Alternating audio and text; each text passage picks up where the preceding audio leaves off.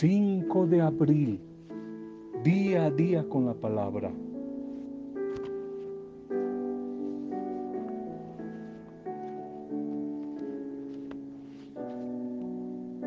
Todo va a ser inútil y no va a tener sentido si me quedo solo en pensamientos, en buenos deseos, en planes, anhelos, pero no paso a la acción.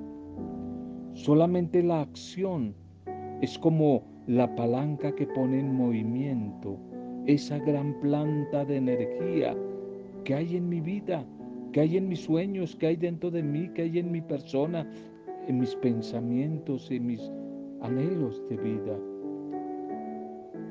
La acción es como el combustible que lleva mi vida hacia adelante, hacia el éxito, hacia la felicidad.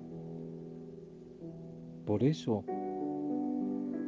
después de tener claros los sueños, los anhelos, tengo que proceder ahora mismo a la acción.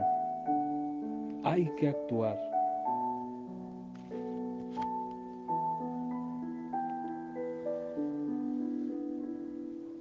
Hola, bendición y saludo a tu vida en este momento en que recibas el audio. Saludo para ti, saludo para las diferentes familias, comunidades, a todos los que reciben este audio. Una bendición, nuestra intercesión por todos ustedes, por todos los que la están pasando mal.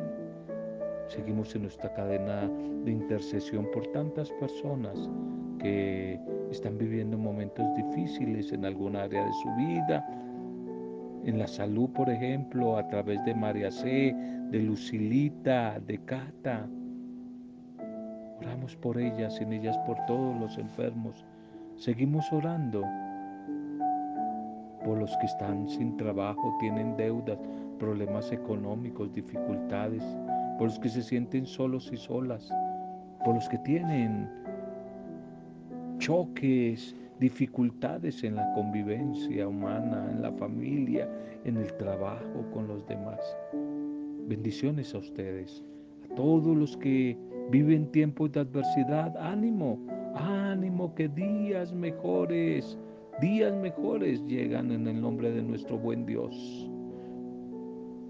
Felicitación a todos los cumpleañeros de este día. Felicitación a todos los que celebran hoy algún aniversario. Bendiciones a sus vidas. Segundo mensaje para hoy. ¿Estamos preparados? ¿Estamos preparados? Es una pregunta. Libro de Daniel 12.2. Los que duermen en el polvo de la tierra serán despertados unos para vida eterna y otros para vergüenza y confusión perpetua. ¿Estamos preparados? Un paciente ya tenía varios días de estar hospitalizado y cada día se le notaba más afligido, más triste.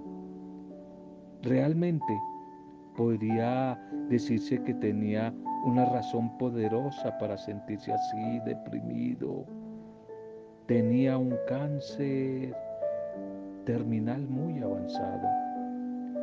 Con frecuencia decía que estaba peleando contra un gigante y parecía que él iba a ganar la batalla. Y él se decía que en ciertas maneras no estaba preparado para morir, no estaba preparado todavía para morir. Todos podemos prepararnos para algo en la vida, quizás para un viaje, para unas vacaciones, para un acontecimiento especial. Pero no es común prepararse para la muerte física. Antes bien, lo que le tememos, lo que le tenemos, ese miedo que todos tenemos a ese momento crucial de nuestra muerte. Y sin embargo, la muerte física es un enemigo al que tarde o temprano todos tenemos que pasar y enfrentar. y definitivamente nos vencerá. La muerte nos vencerá definitivamente. Por eso quisiera que hoy tuviéramos en cuenta dos tipos de muerte, recordarte, dos tipos de muerte. La muerte física, la que todos vamos a enfrentar un día, y la muerte espiritual. La muerte física, eso significa la palabra muerte, es la separación del alma, de la interioridad del cuerpo, es la separación del alma del cuerpo. Y la muerte espiritual es la separación del ser humano de Dios. Así que cualquiera puede estar vivo físicamente, pero muerto espiritualmente lo cual es muy grave, muy peligroso, ya que si la muerte física nos llega a sorprender en ese estado de separación de Dios con muerte espiritual, nuestra alma no está segura. Irá quizás a un sitio de sufrimiento por la eternidad. Obviamente, la muerte física es un paso por donde todos vamos a pasar en cualquier momento. Por esa razón debemos estar preparados para cuando llegue y así librarnos de la muerte espiritual. Más como ninguno sabemos cuándo sucederá, bueno sería empezar, empezar a prepararnos para ese día. Desde ya, desde ya, mañana puede ser demasiado tarde ¿Y en qué sentido me tengo que preparar? En asegurarle a nuestra alma un buen futuro, un futuro seguro, un futuro eterno. Así como en esta vida la gente se prepara para asegurar el futuro de la vejez, estudio, un trabajo, una pensión, para asegurarse uno y asegurar a los herederos. Pues de la misma manera, necesitamos empezar a asegurar nuestra alma para un futuro mejor que no va a ser temporal como nuestro paso acá por la tierra, sino un futuro eterno para cuando esa muerte nos separe este cuerpo. Y, y esto solo puede garantizarlo un encuentro, una comunión, una amistad, una relación sincera, verdadera con Jesucristo, que enfrentó la muerte y la derrotó, la venció, con Jesucristo que está vivo, que ha resucitado. En Él es que necesitamos día a día prepararnos para ese día, prepararnos para enfrentar y vencer también la muerte como Él lo hizo. Y asegurarnos un futuro ya garantizado en la eternidad junto a Él, allí en la casa del Padre, en el paraíso eterno. Solamente por medio de Cristo vencemos la muerte eterna. Vuelvo y te pregunto y me pregunto, ¿estás preparada? ¿Estás preparado?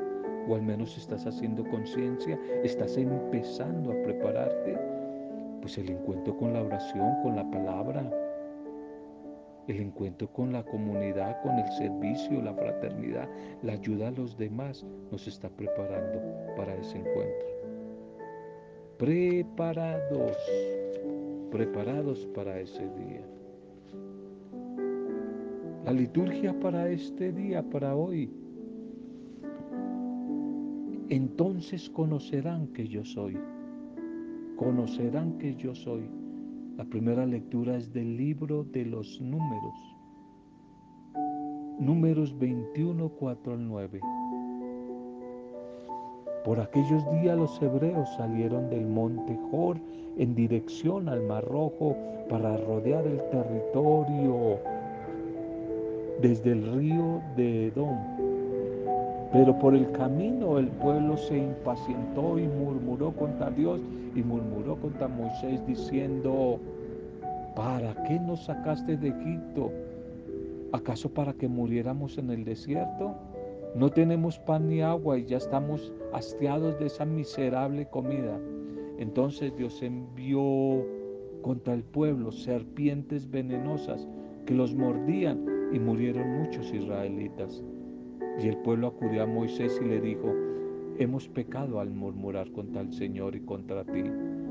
Intercede, ruega al Señor que aparte de nosotros las serpientes. Moisés intercedió, clamó, rogó al Señor por el pueblo y el Señor le respondió, haz una serpiente como esa y levántala en un palo. El que haya sido mordido por la serpiente y mire lo que tú hagas, vivirá. Moisés hizo una serpiente de bronce y la levantó en un palo. Y si alguno era mordido y miraba la serpiente de bronce, quedaba curado. Amén. Amén, amén. Este pueblo de Israel, su terquedad, la dureza de su corazón. Y allí en su travesía por el desierto, camino hacia la tierra prometida, empieza a murmurar contra Dios y contra Moisés. Y lo primero que le recriminan a Moisés es el motivo de la salida. ¿Para qué nos sacaste de Egipto?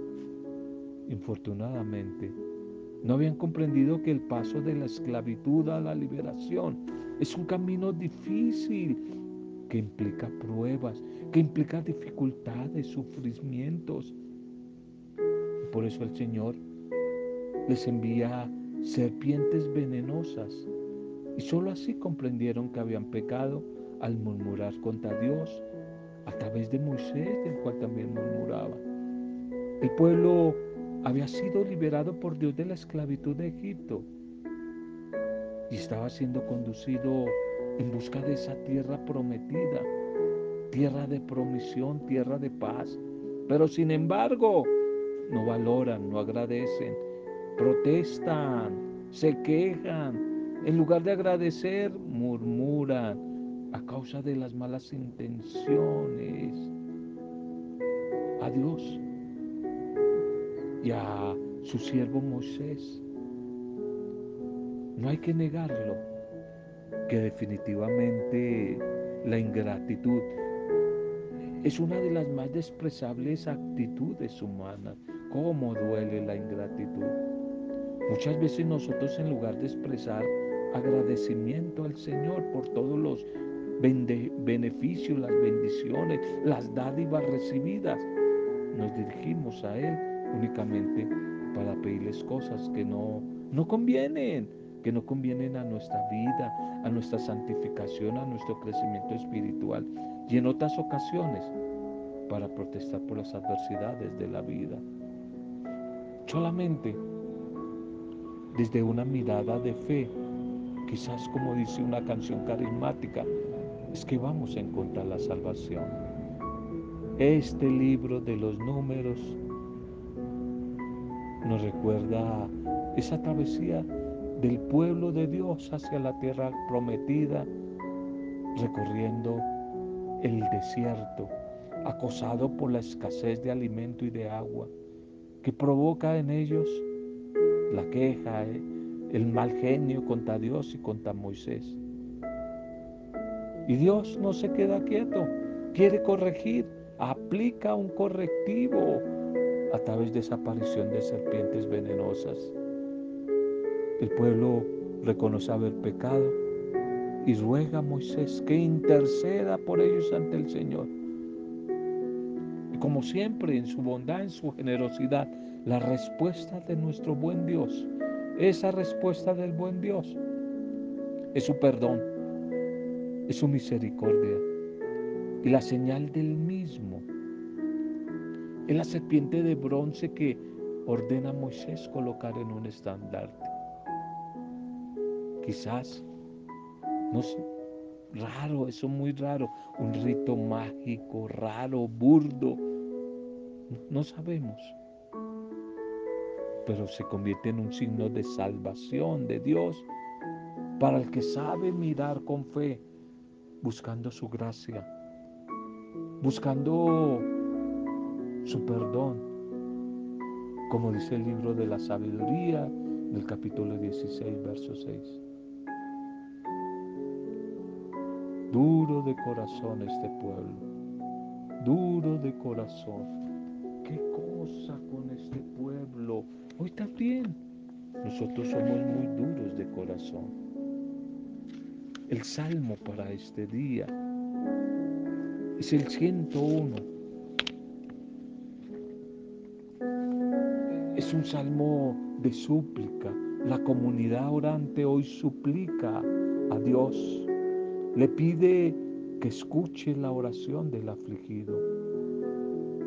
Este orante que clama por ver el rostro del Señor pide también o proclama en un tono como profético que la liberación ya está cerca, pero eso sí para todos los que confían y esperan en Él. Quede esto por escrito para la generación futura y el pueblo que será creado alabará al Señor. Que el Señor se ha mirado desde su ilustre santuario, desde el cielo se ha fijado en la tierra para escuchar los gemidos de los cautivos y librar a los condenados.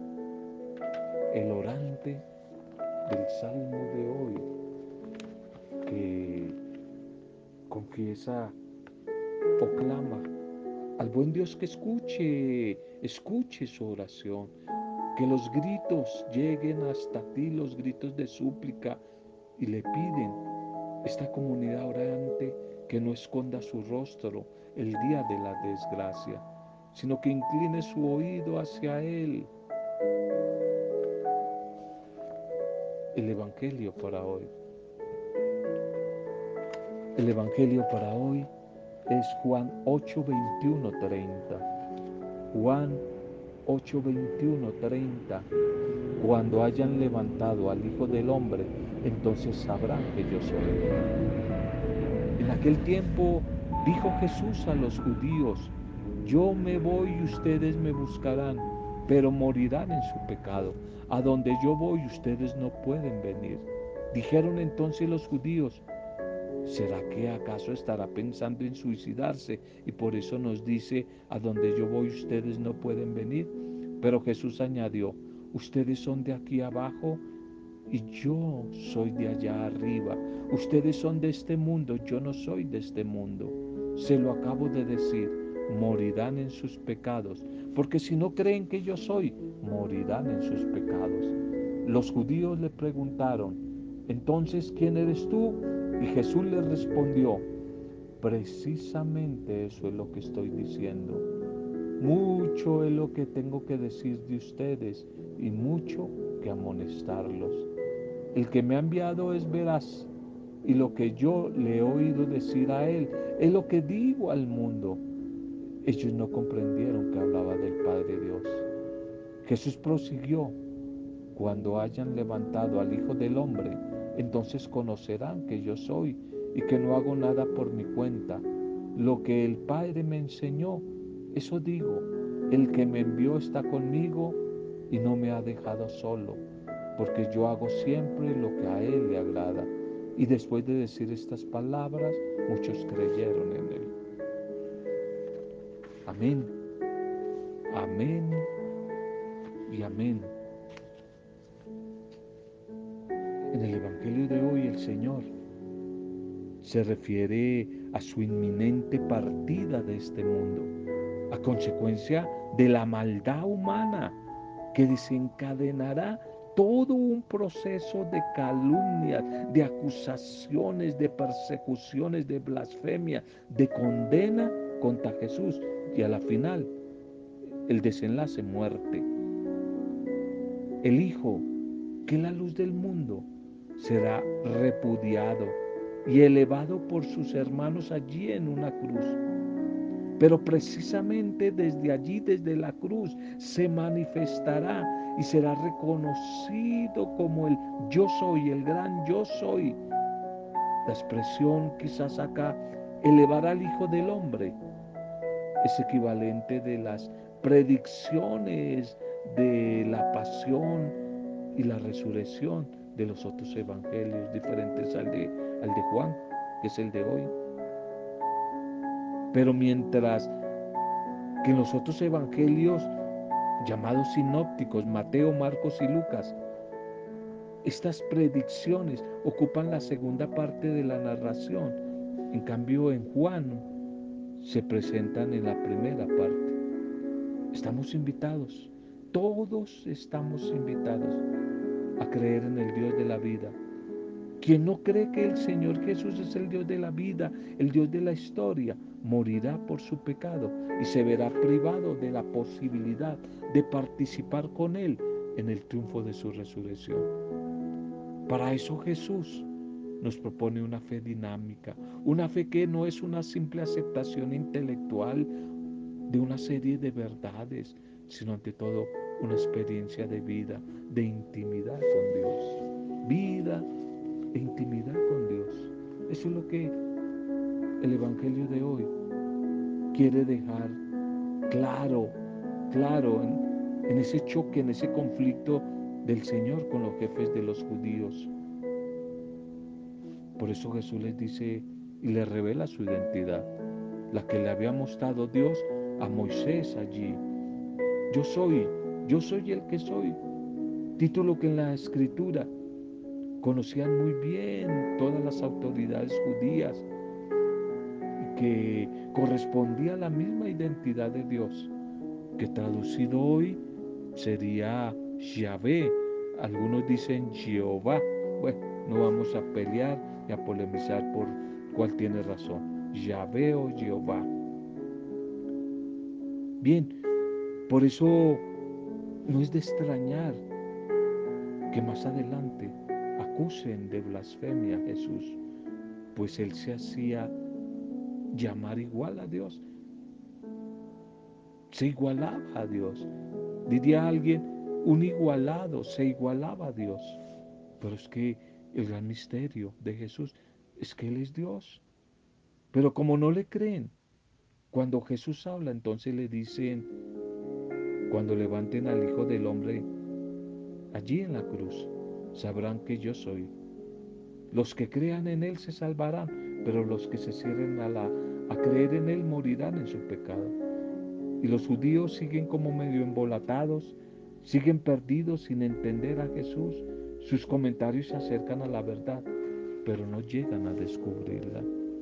Jesús no se va a suicidar, Él mismo no se va a matar, pero sí va a dar su vida, libremente la va a entregar para comunicarla a los hombres.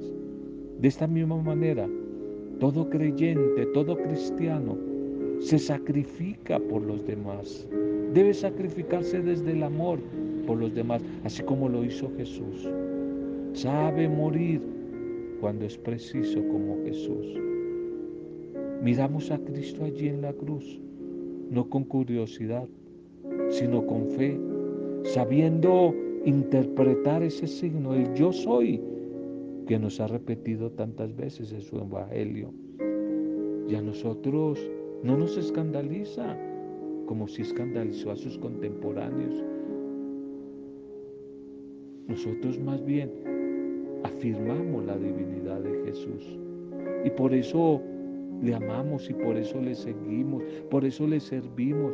Creemos firmemente que si miramos con fe al Cristo de la cruz, al Cristo pascual, en Él tenemos la curación de todos nuestros males y la fuerza, la esperanza para todas las luchas, todas las luchas que de una u otra manera tenemos que enfrentar. Cristo Jesús, que antes se había revelado en los evangelios anteriores de ayer y de antier como agua viva y como luz del mundo.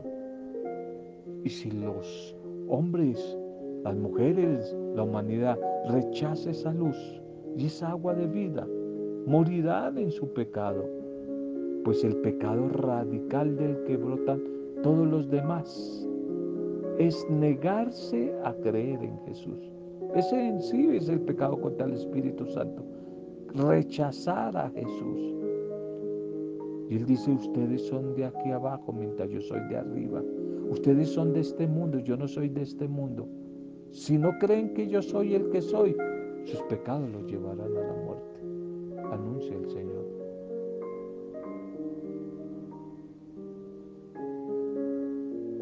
Quizás concluye el texto del Evangelio de hoy esta idea. Cuando Jesús les expuso todo este mensaje al final, muchos creyeron en él. Muchos creyeron en él. Son los que buscan la verdad y hallaron esa verdad y la vida, la vida mediante la fe en Cristo Jesús. Otros, en cambio, prefirieron libremente permanecer ciegos entre tinieblas ante los signos que identificaban a Jesús como el tan anhelado, el tan esperado Mesías. Que ojalá en este día, ya casi finalizando el tiempo de Cuaresma, próximos a celebrar la Pascua, que con la pasión, la muerte y la resurrección de Jesús, en una visión, en una perspectiva de cambio, Dios nos va a invitar a nosotros también a nuestra propia conversión. Nos va a invitar a que vivamos, vivamos la propuesta de salvación a través de Jesús. Ojalá que no desoigamos y seamos sordos ante esta oferta, porque es que rechazar a Cristo, que es la vida, que es la luz, que es la salvación, supone optar por la misma muerte, por las tinieblas y la ruina eterna. San Pablo escribía a los filipenses diciendo, lo digo con lágrimas, hay muchos que andan como enemigos de la cruz de Cristo. Su paradero es la perdición, su Dios es el vientre, su, su gloria sus vergüenzas. Solo aspiran a cosas terrenas. Filipenses 3:18. En cambio, el que se atreve a mirar la cruz con fe, con esperanza, con espíritu de conversión, como los israelitas miraron la serpiente allí en el desierto, van a quedar curados, curados de su pecado y alcanzarán la salvación, la liberación que Dios tiene, que Dios ofrece para todos. Y empezaremos a vivir la vida eterna aquí mismo en la tierra. Preguntémonos, reconocemos nuestro pecado, recurrimos a Jesús y pedimos perdón a Él de, de, las ofensas que hemos cometido. Descubrimos en el sacrificio de Jesús allí en la cruz el misterio del amor sin medida. Gracias Señor por tu bendita palabra en este día. Te pedimos que nos ayudes a no cerrarnos a tus signos, a reconocer en todo tu amor y tu cercanía y a ver en Jesús el modelo que nos presenta lo que te agrada a ti, Señor. Hoy queremos declararte a ti, Señor, como a nuestro Rey, como al Hijo de Dios vivo, como a nuestro gran liberador. Hoy nos declaramos, Padre, en tu Hijo Jesús, hijos, hijas tuyas por la fe. Y queremos revestirnos de una nueva vida por la gracia de tu Espíritu. Hoy queremos declarar que somos renovados por la acción de tu Espíritu y que somos cobijados con la verdad de tu palabra. Hoy queremos hacer un compromiso con tu palabra para ponerla en práctica poner en práctica todas tus enseñanzas. Tú eres, Señor, el todo de nuestra vida. Tú eres nuestro gran tesoro. Te entregamos la vida de todas las personas que nos piden oración.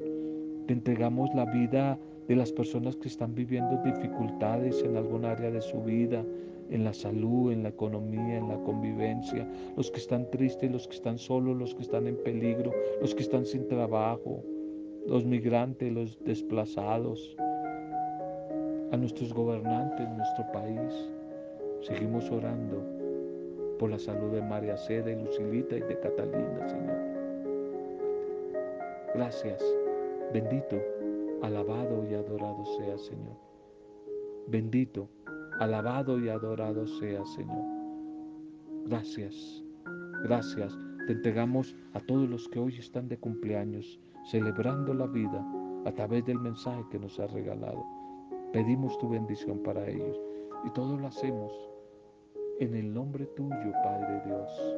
En el nombre tuyo, Señor Jesucristo, camino, verdad y vida. Y en el nombre, poder e intercesión tuya, Espíritu Santo de Dios, dador de vida nueva. En compañía de María, la discípula perfecta. Amén. Roberto Samudio de día a día con la palabra.